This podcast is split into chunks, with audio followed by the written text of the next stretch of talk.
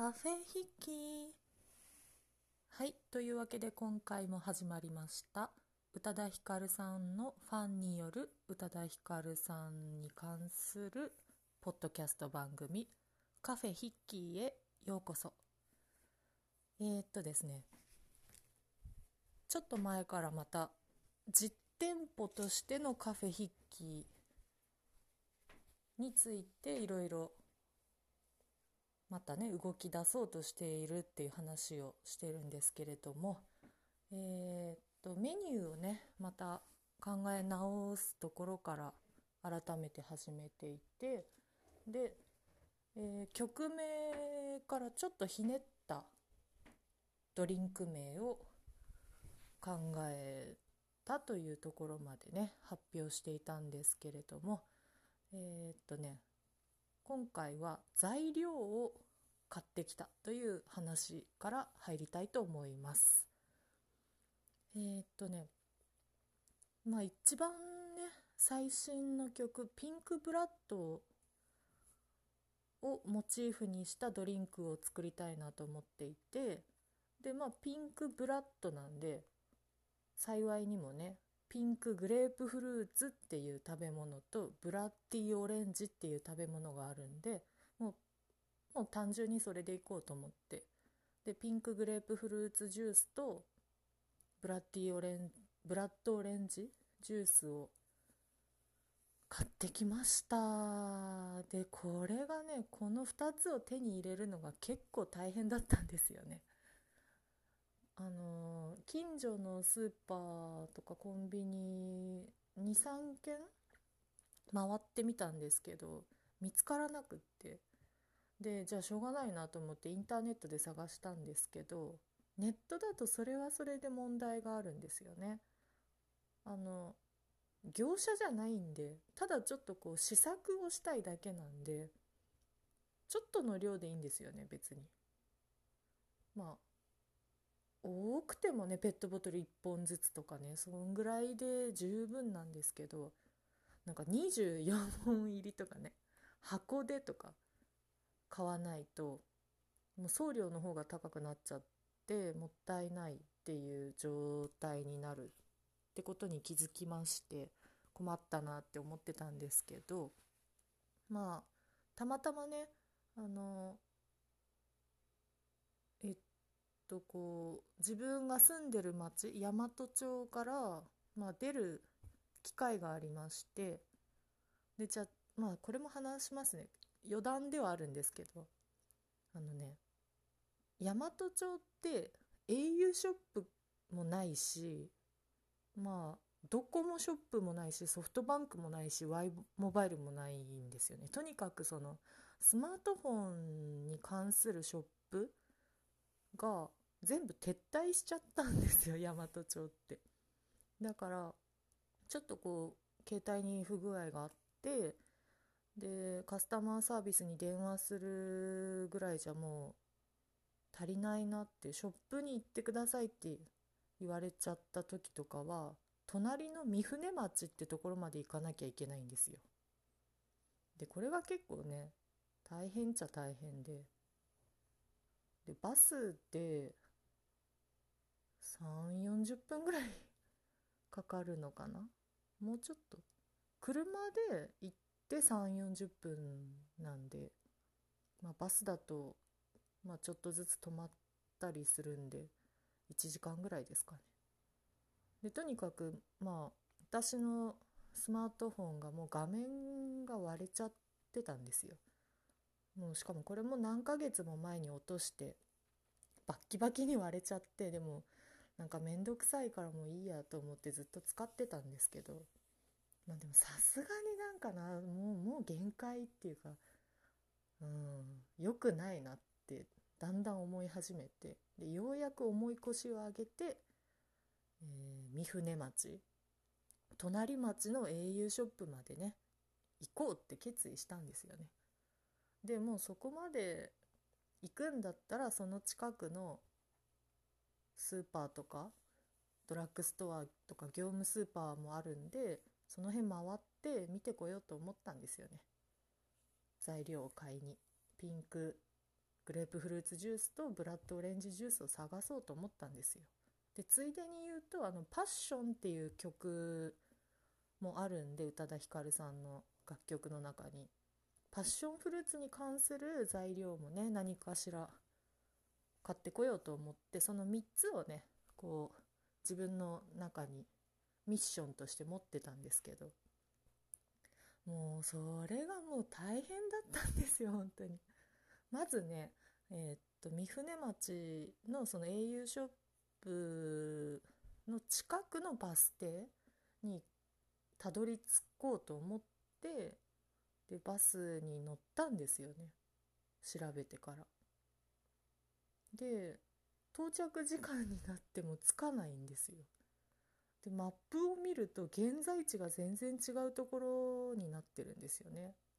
GPS 見ると。でバスの中には乗客が私一人ででずっと乗ってたんですよ。もう1時間ぐらい経ってたのかな。で運転手さんが「あのお客さんどこ行くんですか?」って言って話しかけてきて「へえ?」と思いながらまあ一応そのね泊まる予定だったバス停の名前を言ったんですよね。でそしたら「ああこのバスそこ全然止まりませんよ」みたいなこと言われてで多分次のバスに乗らなきゃいけなかったんだと思いますけどとかって言われたんですよね。でへえと思って なんか大和町っていうのは基本的にバスが少ないんでもうなんかこの時間に来るバスはそこに目的地に行くもんだと思って何も考えずに乗ったんですよね。あ来た来たと思ってもうスッと乗ってしまってそしたらもうほんとちょっとの誤差があってこうずれてたみたいでバスが。なんか別の方向に行くバスに乗っちゃってたんですよね。でえー と思ってもう1時間以上乗っちゃったよって思いながらでどうしようかなって思ってたらまあそのバスの目的目的っていうかまあ途中駅にイオンモールがあったんですね。でその運転手さんがその私が本来行きたかったバス停に行くにはもう一旦イオンモールまで行っちゃってそこからまた別のバスに乗って戻るしかないですねって言われて。でもしくはこう今もう途中どこかで降ろしますからタクシーで今ならまだそんなに遠くないから高つかないと思いますけどみたいなこと言われたんですけど。まあとりあえずもうその au ショップのことも考えなきゃいけなかったんですけどスマホをねこう画面割れ問題を解決しなきゃいけなかったんででもまあ買い出しっていう点ではイオンモールの方がむしろいろいろあるかなと思って急遽ね目的地をイオンモールに変えたんですよね。でまたその目的地を変えたところから30分以上乗り続けてで結局大和町から1時間半近くかけてたどり着いたんですイオンモールに。でああやっと着いたと思ってでなんかもう疲れちゃったんで もともとはね1時間いやもっと短い予定だったのかな40分か50分ぐらいで着く予定のところを1時間半乗ってたんでもうヘトヘトでお腹も空いてたんでまずねイオンモールに着いてすぐ回転寿司屋さんに入りました。まあとりあえずねお寿司を食べればねテンション上がるんで昔から。でしかもこう最近かなりビーガン寄りの生活をしてたんで動物性タンパク質は控えてたんですけどまあちょっとね魚は解禁しつつあって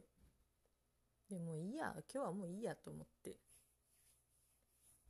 あの回転寿司を思う存分食べました。美味しかったです。はい。久しぶりに食べたら美味しかったです。でまあね満足して。でこのお寿司が食べれただけでもイオンモールに来た甲斐があったなっていうところでなんか元が取れたなと思ったんですよね。その労力とねバス代を考えて せっかく来たならもう楽しもうと思ってねでまあまずは買い出しも大事だけどまずはまあ携帯のことを考えようと思ってでスマホ au のスマホショップがねイオンモールの中にあるらしいんでそこに行ってみたんですよね。でそしたらその量販店の中にある店だからなんか修理の受付ができないみたいなこと言われて代替機とかもないしでええー、と思ってせっかく来たのになって思いながらちょっとまたテンション下がりかけたんですけど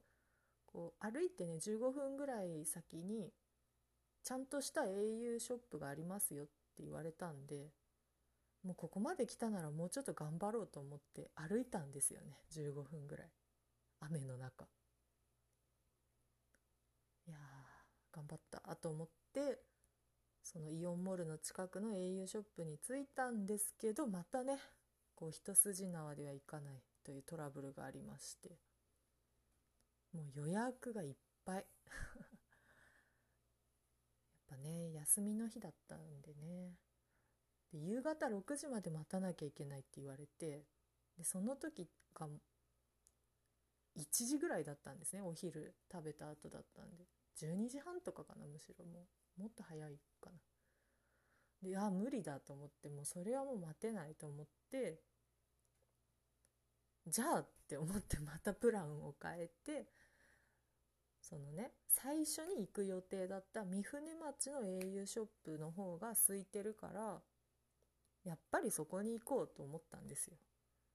もうもう今日中もうせっかく決意したんだからもう絶対今日中にスマホの問題は解決しようと思って画面割れからね脱却しようと思ったんですよだからちょっと無理してでもまたバスに乗って行こうと思って今度はちゃんと au ショップに予約を入れました。あのね一応学習して。空いてるって知ってはいたけど一応予約はしておいて。でまあどうせすぐには迎えないんですよ。バスバスで移動してるんで。でバスの時刻表を見ながら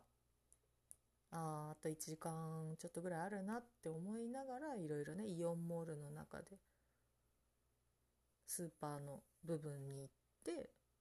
でようやくねピンクグレープフルーツジュースを手に入れたんですよね。ウェルチのね。インターネットオンラインで買うとなんか24本とかじゃないと買えないウェルチのピンクグレープフルーツジュースを1本ちゃんとね必要な分だけ買ってであとはまあカルディに行ったりしてでブラッドオレンジジュースを見つけてああよしよしと思ってこれで少なくとも Pink Blood っていう、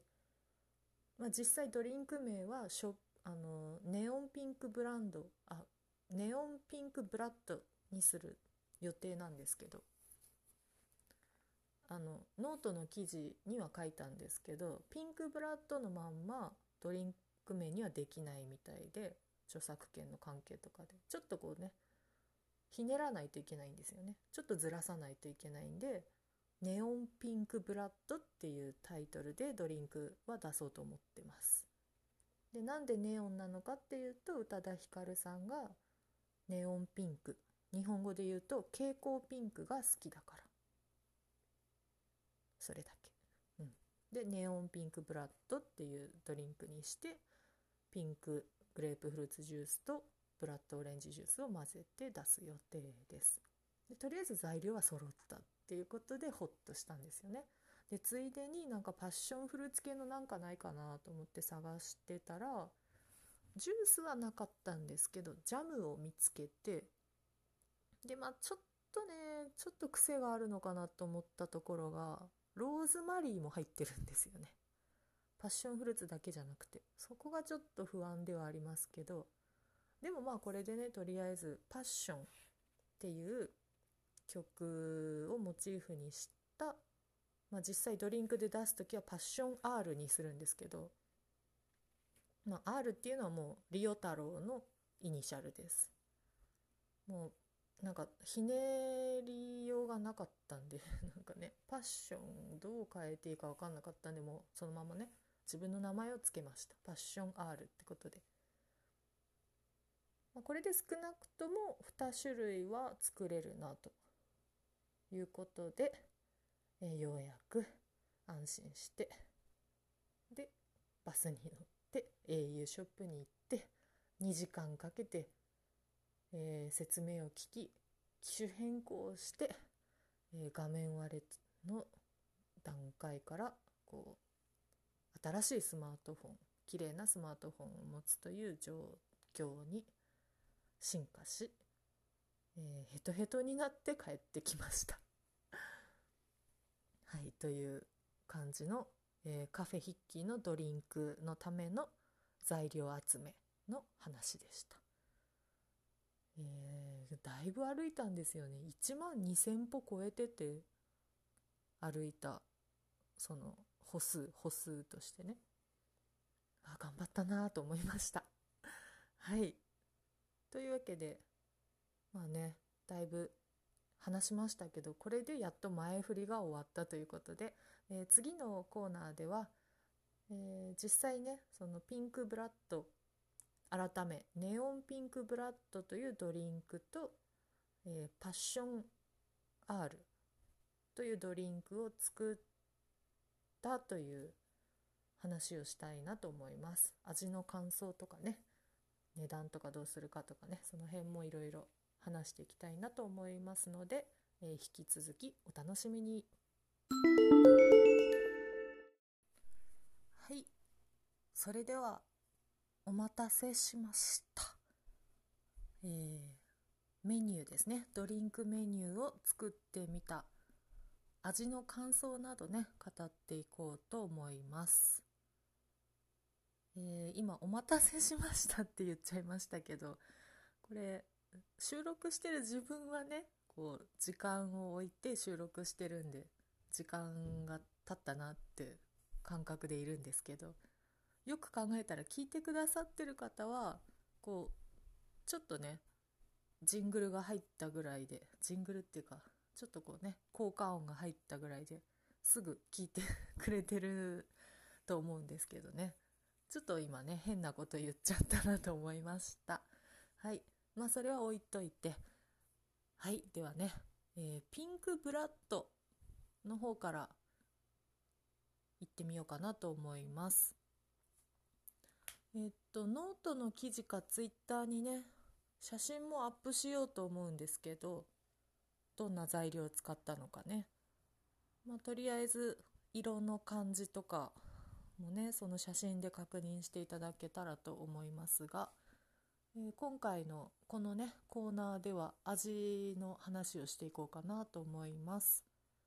えー、まずね、ウェルチのピンクグレープフルーツジュースでそこにえっ、と多分輸入物のジュースかなあのカルディで買ったブラッドオレンジのジュースを混ぜてみました。で分量はだいたい1対1になるぐらいで混ぜてみたんですけど色がねそんなにねあのネオンピンクにはならなくってうんまあちょっとこうなんかスモーキーピンクみたいな感じになっちゃいましたね。オレンジでもないんですけどなのでネオン感をどう出そうかなと思った時に実際にお店で出す時はネオンピンクのグラスに入れて出そうかなって喋、えー、りながら今思いつきました。そしたらねあのネオンピンクに見えますもんね見た目は。で味なんですけどいやこれがねあのまあ失敗はしない組み合わせだとは思うんですけど結構ね美味しいっていうか深い味がする。こう最初ちょっと苦いんですよね。あのピンクグレープフルーツのあグレープフルーツの感じって思うんですけど最後甘いんですよ。でそれがブラッドオレンジの甘みででもすっきりして終わるんですね。で単体でも飲み比べてみたんですけどピンクグレープフルーツジュースだけだと苦いんですよ。あ苦いって思う感じで。で反対にブラッドオレンジジュースだけ飲むと甘すぎるんですね。わ甘ったるいなって感じで。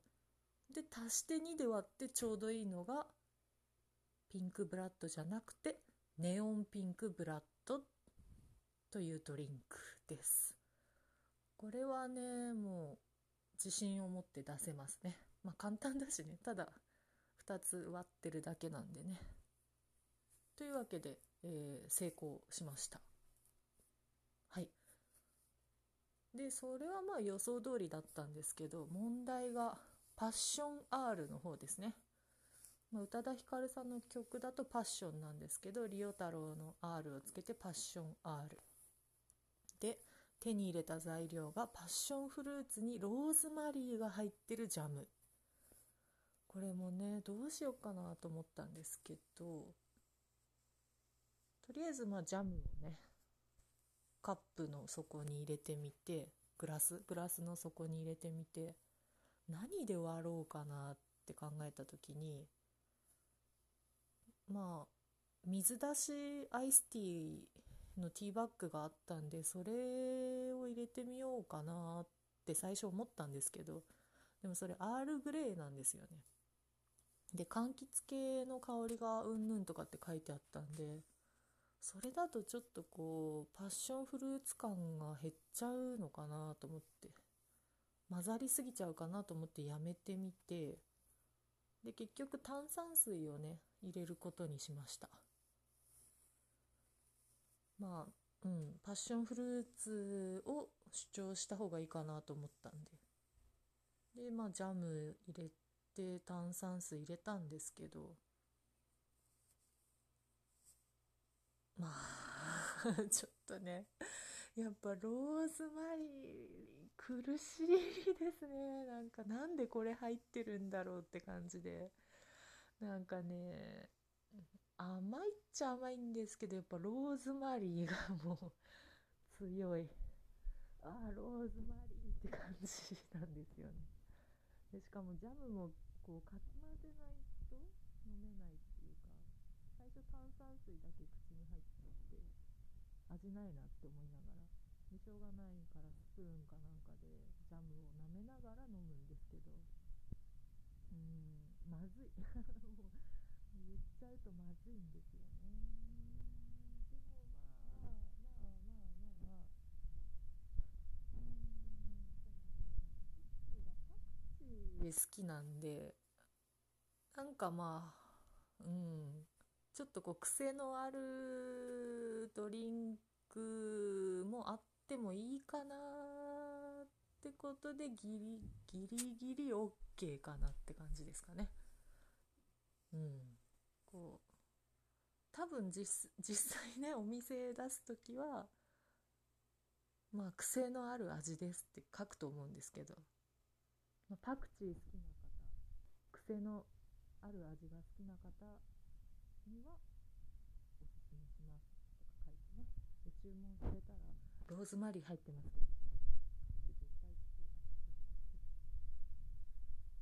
はいというわけで、えー、ネオンピンクブラッドとパッションアール2つのドリンクのご紹介見た目の雰囲気の2択なんですけど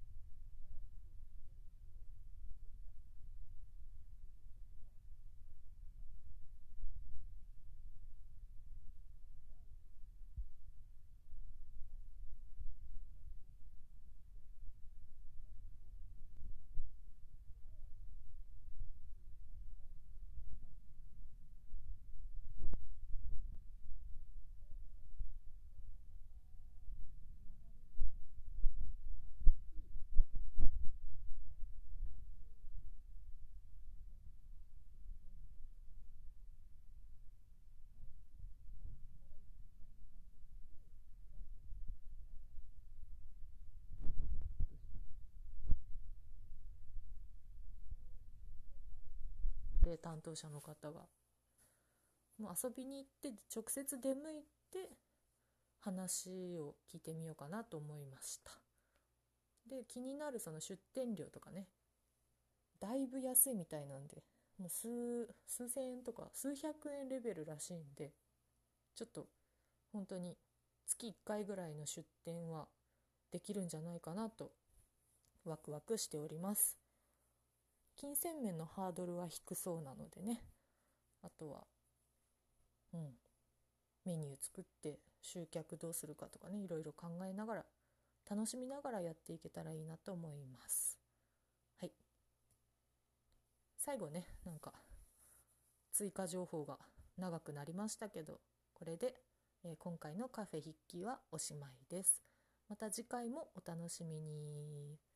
ピンクプラッドピンクプラッドピンクプラッドではさようなら。